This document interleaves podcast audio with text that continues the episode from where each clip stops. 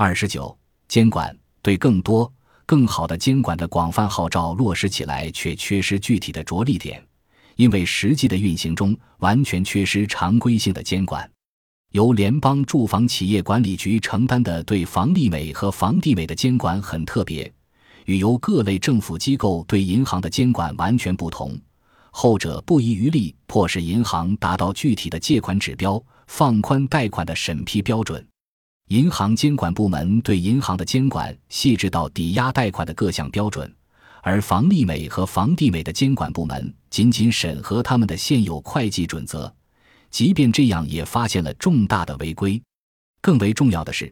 推进放宽抵押贷款审批标准的银行监管部门所做的，正是政客们所希望的。而将房利美和房地美的会计制度纳入审计的联邦住房企业管理局，却限制了这些混血企业的运作空间，从而激怒了参议员基特邦德、众议员巴尼弗兰克等为代表的政客们。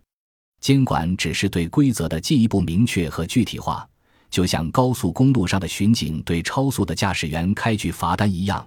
也如同联邦住房企业管理局看到房利美的会计违规后所做的那样。但这些都与基于强制力的监管极大不同，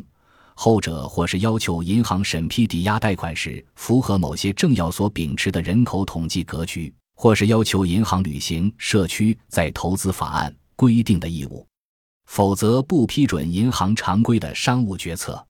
就像我们已经看到的，政府监管和干预一直是引发当前房市灾难的核心要义。但这并不是说所有的监管都是失效的，甚或是适得其反的，而是说监管的具体要点是至关重要的。在这些具体要点中，必须包括对诸如此类问题的答案：动用何种权利进行监管。如何具体的界定监管的权利？监管如何做到屏蔽政治干扰？监管的责任及监管的结果，如此种种细节才能够描述清楚何为常规的监管，而不仅只是某种政治辞藻。由手握各种司法权的各类联邦机构负责对银行和其他信贷机构的现有监管五花八门，还大多重叠。不仅如此。极大比例的信贷机构还同时受到州级政府机构的监管。此外，随着抵押贷款由银行流向华尔街金融公司，并被打包成为股票或证券，银行监管机构的司法权也同时流向了证券交易委员会。在所有这些叠加的监管机构之间实现持续的监管协调一致的希望，无异于纯粹的乌托邦。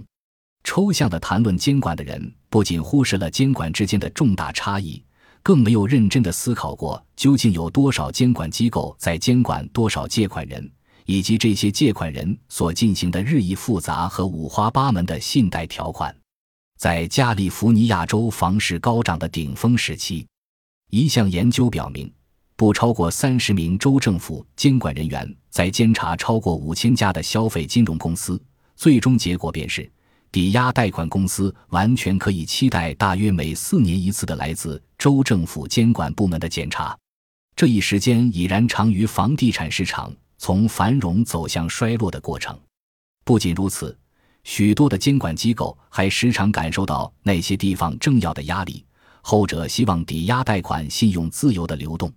一个问题同样应运而生。即参与房地产市场或金融市场的普通大众，是否最好被告知要信赖政府对自己利益的保护？要认真做到这一点，或许需要大量专业而负责的监管人员，而且每一位都需要毕业于会计专业，其中一些还需要拥有法律或经济学的学历背景，或者不如直接坦然相告：自己保护自己吧。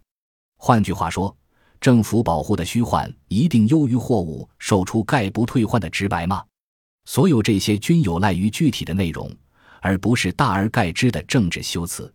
内战之前，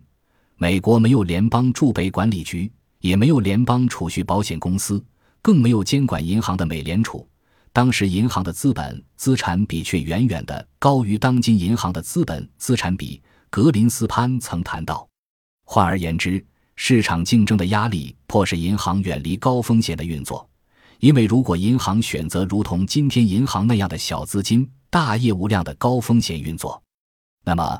储户便会将自己的资金转投其他的银行。